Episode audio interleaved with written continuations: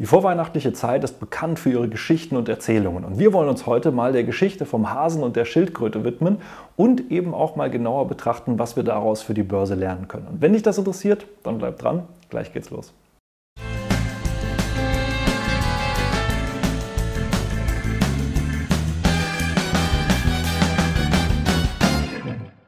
Hallo und herzlich willkommen auf meinem Kanal. Mein Name ist Maximilian Gamperling und heute wollen wir uns mal einer Börsengeschichte widmen, wobei ich ehrlicherweise sagen muss, es ist keine Börsengeschichte im eigentlichen Sinn, sondern eigentlich ist es basierend auf einer Fabel von Aesop eine Geschichte, die aber auch sehr, sehr viel uns lehren kann über das Investieren an der Börse. Wer Aesops Fabel nicht kennt, tatsächlich gibt es da sehr, sehr viele Geschichten, die nie einen zeitlich direkten Bezug haben und immer irgendwo etwas auch mit Tieren zu tun haben und nicht immer nur mit Menschen und einzelnen Personen und damit tatsächlich universell einsetzbar sind und einen durchaus sehr, sehr starken philosophischen Charakter haben, aus dem man auch sehr viel lernen kann, ganz unabhängig davon, wann man sich damit beschäftigt.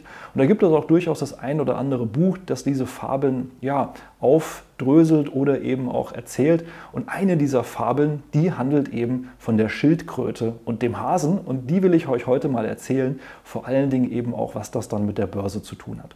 Bevor wir aber an die Börse kommen, erstmal eine kurze Geschichte eben vom Hasen und der Schildkröte. Und dabei geht es tatsächlich darum, dass es einen sehr übermotivierten Hasen gab, der eben damit geprahlt hat, wie schnell er ist und jeden zum Rennen herausgefordert hat, den er nur finden konnte. Und die Schildkröte hier, die hat das immer so beobachtet und hat das im Prinzip immer mitbekommen. Und der Hase hat im Prinzip auch alle Rennen gewonnen.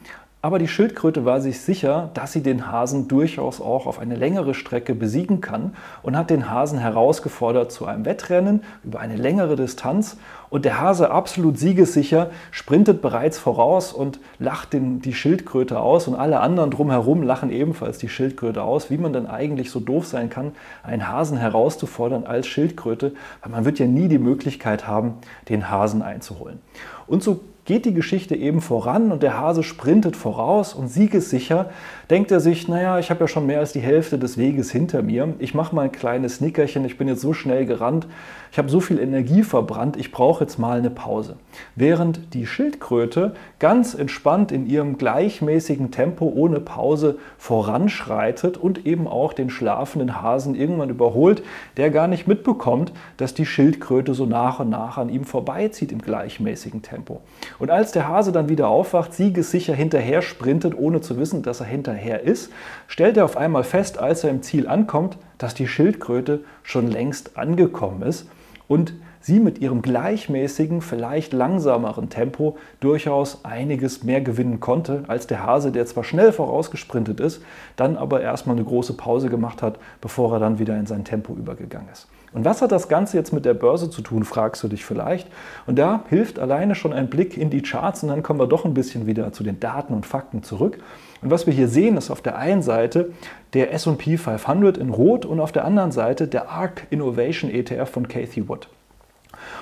Und der SP 500, das könnte man vielleicht so ein bisschen als die Schildkröte sehen und den ARK Innovation ETF eben hier als den Hasen, der voraussprintet und eben schnell rennt, auf die nächsten innovativen Sprünge sozusagen abzielt, während eben der langsame Schildkröten SP 500 einfach vor sich hin sich entwickelt mit seinen 6, 7, 8 Prozent pro Jahr und nicht eben hier Verhundertfachungen hat innerhalb von kurzer Zeit, dann aber eben einschläft und wieder überholt wird. Denn schaut man mal zurück von Ende 2014 bis heute, dann sieht man tatsächlich, dass der S&P 500 126 Prozent gemacht hat und der ARK Innovation ETF ebenfalls sich positiv entwickelt hat mit 117 Prozent, aber dem S&P 500 durchaus hinterherhinkt, dabei noch nicht mal eine Dividende ausgezahlt hat, weil das Ganze ist sozusagen auch noch vor Dividenden. Nach Dividenden sähe die Sache natürlich für S&P 500 noch ein bisschen besser aus. Und das erzählt das Ganze ganz schön und gut. Und das ist auch so eine Geschichte, die wir vielleicht für uns auch anwenden sollten, wenn wir uns mit Aktien beschäftigen und uns überlegen sollten, investiere ich gerade in einen Hasen hinein oder investiere ich in eine Schildkröte. Man muss aber aufpassen, bevor ich jetzt auf noch ein paar weitere Beispiele eingehe, dass aus der Schildkröte keine Schnecke wird. Und das ist auch etwas, was viele tatsächlich falsch machen. Und dann eben nicht in die Schildkröte mit beständig gutem Wachstum sozusagen investieren, sondern in die Schnecke, die fast nicht von der Stelle kommt und einfach noch langsamer. Zwar auch beständig ist, aber noch langsamer. Und das ist so ein bisschen immer die Gefahr dabei. Genauso wie beim Hasen, in den man durchaus auch investieren kann, aber dann eben auch wissen muss, wann ist vielleicht der Absprung geschafft und es sinnvoller, dann mal auf die Schildkröte aufzusatteln, die wahrscheinlich auch den angenehmeren Panzer hat, um darauf weiterzufahren. Und wenn man mal guckt, dann gibt es auch sehr, sehr viele Analogien Analogien einzelner Aktien. Wir haben hier zum Beispiel Microsoft 206 Prozent im Vergleich zu Zoom mit gerade mal 3 Prozent. Zoom hier in der Corona-Pandemie extrem nach oben geschossen. Jeder dachte, das ist jetzt die neue Geschichte. Microsoft Teams ist eh nicht so berauschend im Vergleich zu Zoom und äh, das wird jetzt auf jeden Fall weiter laufen. Und Microsoft ist hier einfach beständig weiter gelaufen und natürlich gab es da auch zwischendurch mal schwache Phasen, aber eben nie diese großen Auf- und Abwärtsbewegungen. Und das Gleiche können wir auch in anderen Bereichen sehen, wie zum Beispiel hier Wasserstoff Wasserstoff, Plug Power oder einfach sowas Langweiligem wie Transport mit Old Dominion Freightline. Auch zu der Aktie habe ich mal eine Analyse gemacht, verlinke ich gerne hierzu. Etwas unbekannter amerikanischer Transportwert, der sich hier sehr kontinuierlich entwickelt, übrigens auch Amazon hinter sich gelassen hat. Denn seit Ende 2013 geht es hier mit über 1000 Prozent bei Old Dominion Freightline voran, während Plug Power immer noch gute 427 Prozent hat, aber hier zwischenzeitlich mal bei 10.000 Prozent stand und alles wieder abgegeben hat und man in so etwas durchaus investieren kann wie eine Plug Power. Auch ich habe in Plug Power hier in dieser Aufwärtsphase äh, durchaus einige hundert Prozent mitgenommen, aber ich wusste eben auch, dass ich in einen Hasen investiert habe und bin dann halt auch wieder ausgestiegen. Nicht am absoluten Hochpunkt, das habe ich nicht geschafft. Ich bin auch nicht am absoluten Tiefpunkt eingestiegen, auch sowas schaffe ich nicht. Aber ich habe eben großen Teil der Bewegung mitgenommen, weil ich wusste, das ist eben in einem durchaus etwas auch auf schnellere Bewegungen ausgelegten Depot ein Hase, in dem man mal kurz mitsprintet, aber meine großen großen Beträge, mein langfristiges Vermögen, das investiere ich eben hier in diese durchaus langweiligen Schildkröten wie eine Old Dominion Freightline, die sich trotzdem langfristig sehr gut entwickeln und in dem Falle sogar auch besser als ein S&P 500. Und um das Ganze auch nochmal voll zu machen, auch was viele, glaube ich, hierzulande durchaus mitbekommen haben, ist dieses ganze Thema rund um Vata und die Batterien.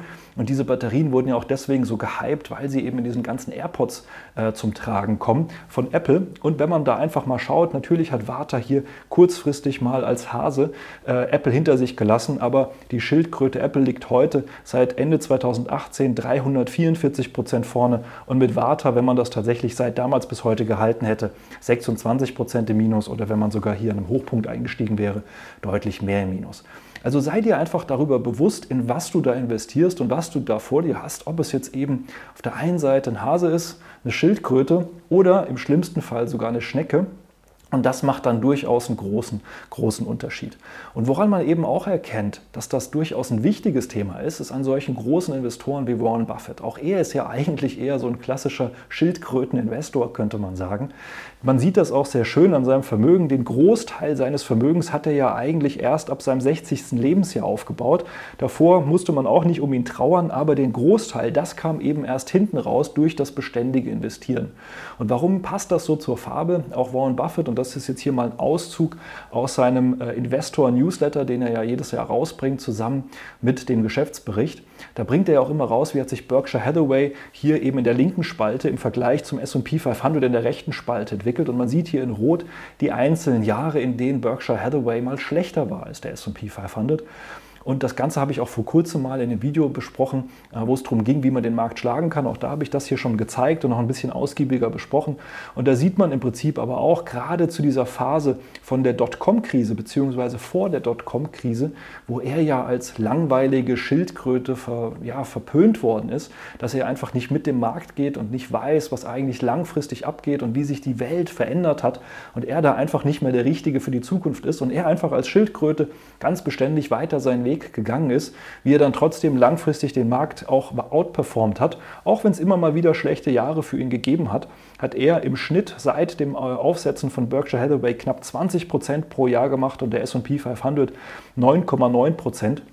Wir wissen alle, wie es bei einzelnen ähm, Schildhasen dann im Prinzip abgelaufen ist, mit einem starken Anstieg und noch einem deutlichen Einbruch. Das heißt, man sieht auch mit einem sehr kontinuierlichen Weg kann man hier eben durchaus große Erfolge erzielen. Und natürlich ist es auch bei einer langfristigen Investition so, dass das nicht immer geradlinig läuft. Wenn man sich jetzt mal diese Charts vergleicht, wie wir das gerade gemacht haben, und schaut sich so eine Microsoft gegenüber eben einem Unternehmen an wie Zoom, dann sieht man natürlich nicht so wirklich diese großen Einbrüche, die Microsoft gemacht hat. Aber auch hier gab es auch bei solchen Aktien immer wieder starke monatliche Volatilitäten. Aber die langfristige Entwicklung, die zeigt bei solchen Unternehmen eben eher bergauf.